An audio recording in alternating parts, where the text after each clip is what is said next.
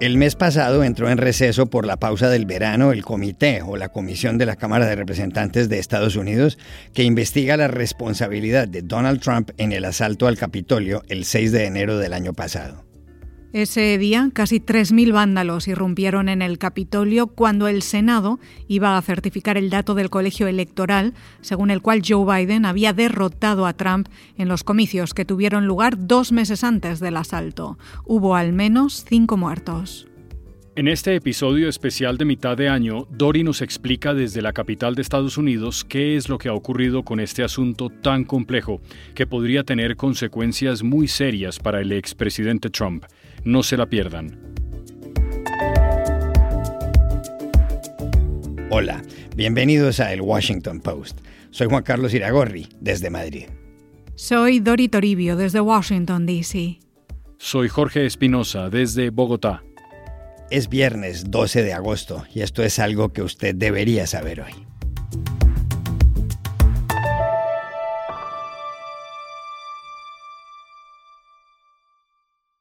Hace pocos días, en Washington, se suspendieron por el receso del verano los trabajos del comité o comisión de la Cámara de Representantes de Estados Unidos que investigan no solo lo que sucedió en el asalto al Capitolio el 6 de enero de 2021, sino la responsabilidad que en esa toma puede haber tenido el entonces presidente Donald Trump.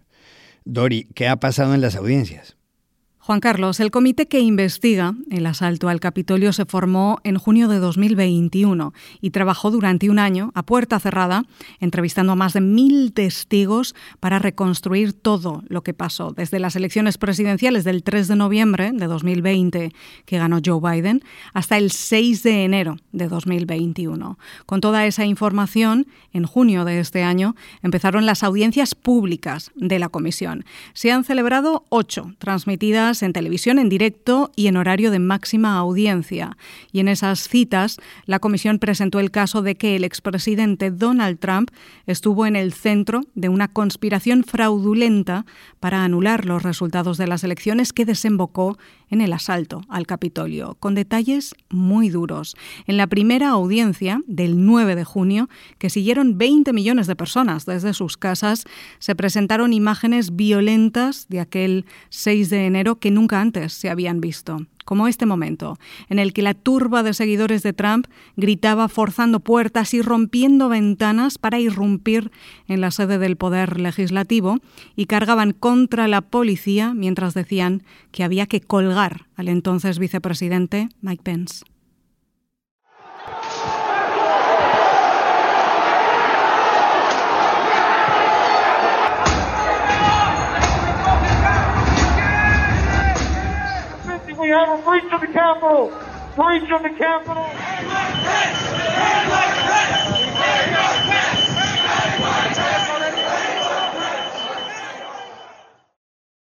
Pence estaba aquel día en el Capitolio presidiendo la certificación de los resultados de las elecciones, en medio de mucha presión de Trump para que no lo hiciera.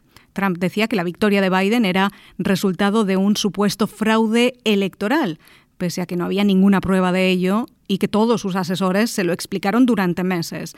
En la segunda audiencia se mostró el vídeo con el testimonio del fiscal general de Trump, de William Barr, que contó cómo le dijo muy claro a Trump que no estaba de acuerdo con la idea de decir que las elecciones habían sido robadas y que eso era una basura. Escuchen. In that context, I made it clear I did not agree with the idea of saying the election was stolen and putting out this stuff, which I told the president was bullshit. Barr añadió que Trump había perdido el contacto con la realidad. Después llegaron las audiencias de finales de junio, en las que el comité reconstruyó la campaña de presión y desinformación que Trump y su entorno desplegaron en Washington y en estados como Georgia o Arizona, para que no se certificara la victoria de Biden. El presidente del Congreso de Arizona, el republicano Russell Bowers, relató que recibió una llamada de los abogados del presidente pidiéndole que anulara votos supuestamente ilegales de Biden. Bowers testificó que no vio pruebas de ese presunto fraude que alegaban y que dijo que no en rotundo, porque no iba a violar la Constitución ni las leyes de su Estado. And I said, look, You are asking me to do something that is counter to my oath when I swore to the Constitution to uphold it, and I also swore to the Constitution and the laws of the state of Arizona, and I would never do anything En las audiencias también se detalló exactamente qué pasó en Washington el 6 de enero. Empezaron por el discurso que Trump lanzó a primera hora de aquella fría mañana de invierno en el centro de la ciudad, en el que alentó a sus seguidores a que marcharan hacia el Capitolio. Uno de los asistentes, Stephen Ayres, que participó después en el asalto al Capitolio, habló en estas audiencias y testificó que lo hicieron porque Trump se lo había dicho que básicamente siguieron su orden. Um, well, basically, uh, you know, the president, you know, got everybody riled up, told everybody head on down. So we basically were just following what he said. Y después llegó una de las audiencias que lo cambió todo. El 28 de junio habló Cassidy Hutchinson, que era la principal asistente del jefe de gabinete de Donald Trump, de Mark Meadows. Hutchinson, de 25 años, estaba en el ala oeste de la Casa Blanca y relató todo lo que vio allí aquel 6 de enero. Contó primero que Trump sabía que los asistentes a su discurso iban armados hasta los dientes y que podía haber violencia, pero que no le importó. También relató Hutchinson que después Trump intentó ir él mismo al Capitolio. El servicio secreto se lo negó y Trump reaccionó con violencia. Hutchinson describió la siguiente escena que ocurrió cuando Trump estaba en la limusina presidencial después de lanzar su discurso regresando a la Casa Blanca. Ella contó que Trump, furioso en la limusina, dijo algo así como Soy el maldito presidente, llévame al Capitolio ahora. Y el jefe del servicio secreto, Bobby Engel, le contestó Señor, tenemos que volver al ala oeste. Entonces Trump se lanzó hacia el volante del vehículo, en la parte delantera. Engel le agarró el brazo y le dijo, Señor, tiene que quitar la mano del volante, vamos de regreso al ala oeste, no vamos al Capitolio. Fue en ese momento, según el relato de Hutchinson, cuando Trump con la mano libre que le quedaba, se abalanzó contra Engel al cuello, a la clavícula del jefe del servicio secreto. The president said something to the effect of, I'm the effing president, take me up to the Capitol now. To which Bobby responded, Sir, we have to go back to the West Wing. The president reached up towards the front of the vehicle to grab at the steering wheel. Mr. Engel grabbed his arm, said, Sir, you need to take your hand off the steering wheel. We're going back to the West Wing. We're not going to the Capitol. Mr. Trump then used his free hand to lunge towards Bobby Angle. And Mr. when Mr. Renato had recounted this story to me, he had motioned towards his clavicles.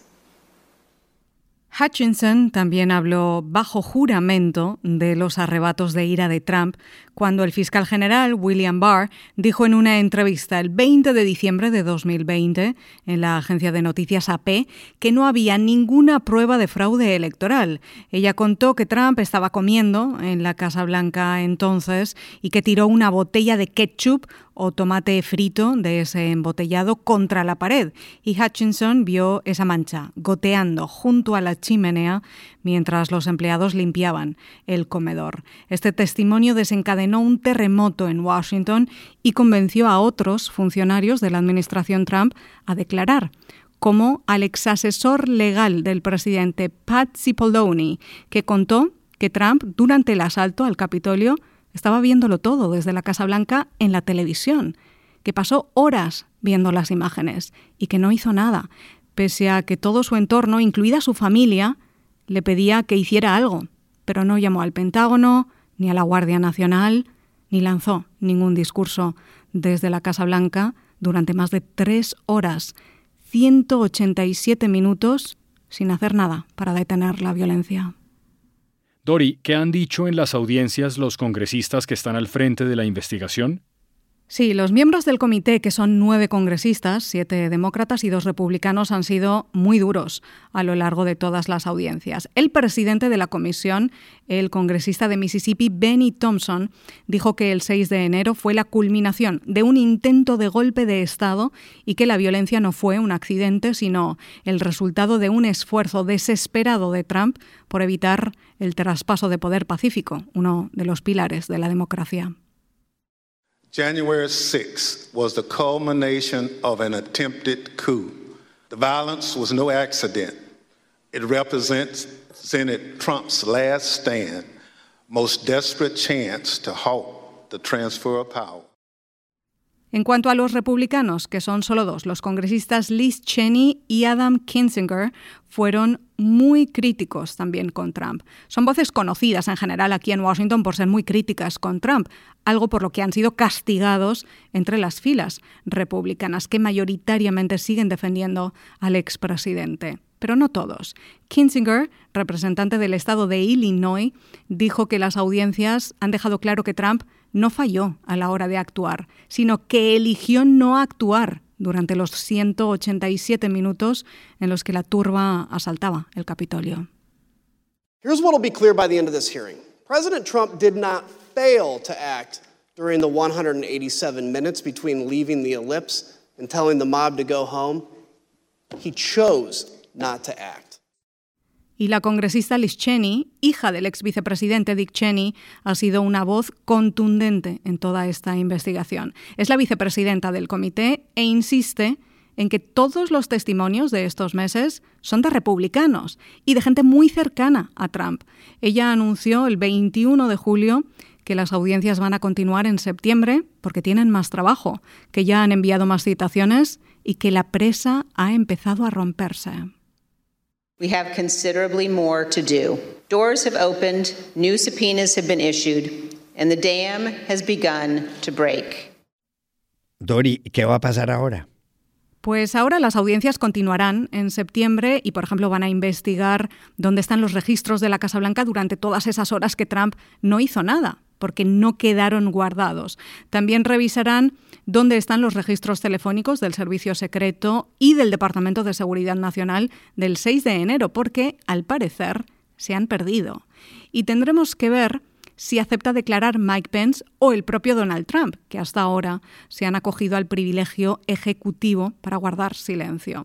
Pero las dos preguntas más importantes son las siguientes. Primero, ¿cuándo terminará el trabajo de la comisión? Porque las elecciones legislativas están al caer, serán en noviembre, y habrá que ver si este comité sigue adelante entonces, porque recordemos que en los comicios de mitad de mandato se renueva la Cámara de Representantes y se renueva también un tercio del Senado. Y las mayorías, que ahora están en manos demócratas, podrían pasar a los republicanos, que insisten en que quieren pasar página y que esta investigación se basa en habladurías. Además, algunos de los congresistas del comité se juegan su escaño en noviembre, como Liz Cheney, en el estado de Wyoming, donde Trump tiene bastante apoyo. Y la segunda pregunta en todo esto, ¿Qué concluirá la comisión? ¿Cuál será el resultado? Este es un grupo parlamentario, es decir, tienen poder legislativo y político, pero no judicial. No pueden presentar cargos contra Trump, pero sí pueden recomendar al Departamento de Justicia que lo haga penalmente. Y esto es clave. Justicia tiene otra investigación abierta sobre el 6 de enero, pero, a diferencia de la del Congreso, es a esa puerta cerrada y sabemos muy poco de esa investigación, solo que es una de las más grandes de la historia del Departamento de Justicia, que han presentado cargos contra 855 personas de 50 estados y que 325 de esas personas se han declarado culpables. Dori, ¿puede pasarle algo a Donald Trump? Bueno, esta es la pregunta más complicada. Esto dependerá del Departamento de Justicia, que va a recibir todo el material de la Comisión del Congreso, que investiga el 6 de enero. El fiscal general de Estados Unidos, Merrick Garland, nombrado por el presidente Joe Biden, tendrá que decidir si presentan cargos contra Trump y qué cargos, es decir, ¿de qué se puede acusar a Trump concretamente? ¿Hizo algo ilegal o inconstitucional? Y en esto hay debate. En el Congreso hemos escuchado, en estos últimos dos meses, acusaciones de obstrucción a un proceso oficial del Gobierno, como era la certificación de los resultados electorales, de sedición, de conspiración para defraudar a la nación, de incitación a la insurrección, de violación del juramento al cargo del presidente de Estados Unidos e incluso de intimidación de testigos por intentar contactar a algunas de las personas que han testificado. Pero este es un asunto muy delicado porque presentar cargos contra un expresidente no tiene precedentes en Estados Unidos, especialmente uno que sigue políticamente en activo y que quiere volver a presentarse a las elecciones en 2024. Merrick Garland, en un evento judicial en julio, dijo que nadie está por encima de la ley. Look, no person is above the law in this country. Nothing stops us. No, I don't know how to, maybe I'll say that again. No person is above the law in this country. I can't say it any more clearly than that. Un asistente al evento insistió en preguntarle si tampoco un expresidente y Garland perdiendo la paciencia por unos segundos, reiteró que nadie estaba por encima de la ley en Estados Unidos y que ya no sabía cómo decirlo más claro. Trump, por su parte, dijo el 26 de julio, en su primer discurso en Washington, desde que dejó la Casa Blanca, que esto es una persecución política y que los demócratas y el establishment, las cúpulas de poder, quieren hacerle daño para que no pueda volver a trabajar para los estadounidenses y no creo que eso vaya a pasar, dijo Trump entre aplausos en el Instituto de Política América Primero o America First. But they really want to damage me so I can no longer go back to work for you. And I don't think that's going to happen.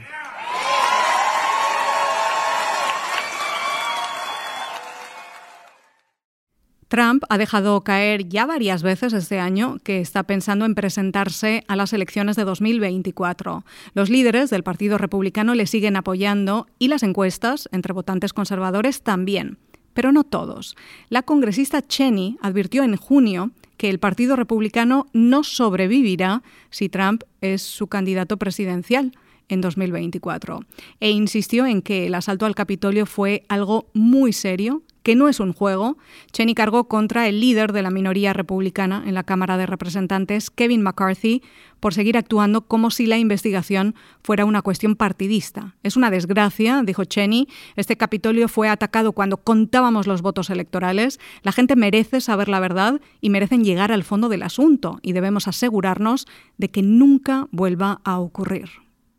This is absolutely not a game. There are some in my party, including Leader McCarthy, who continue to uh, act as though this is about partisan politics. Uh, I think it's a disgrace. You know, this Capitol was attacked. It was attacked while we were counting electoral votes, and the American people deserve the truth. And we have to make sure that it never happens again. Y termino con un dato. La última encuesta de Ipsos y ABC News muestra que 6 de cada 10 estadounidenses creen que deben presentarse cargos contra Donald Trump por su papel en el asalto al Capitolio de Washington el 6 de enero de 2021.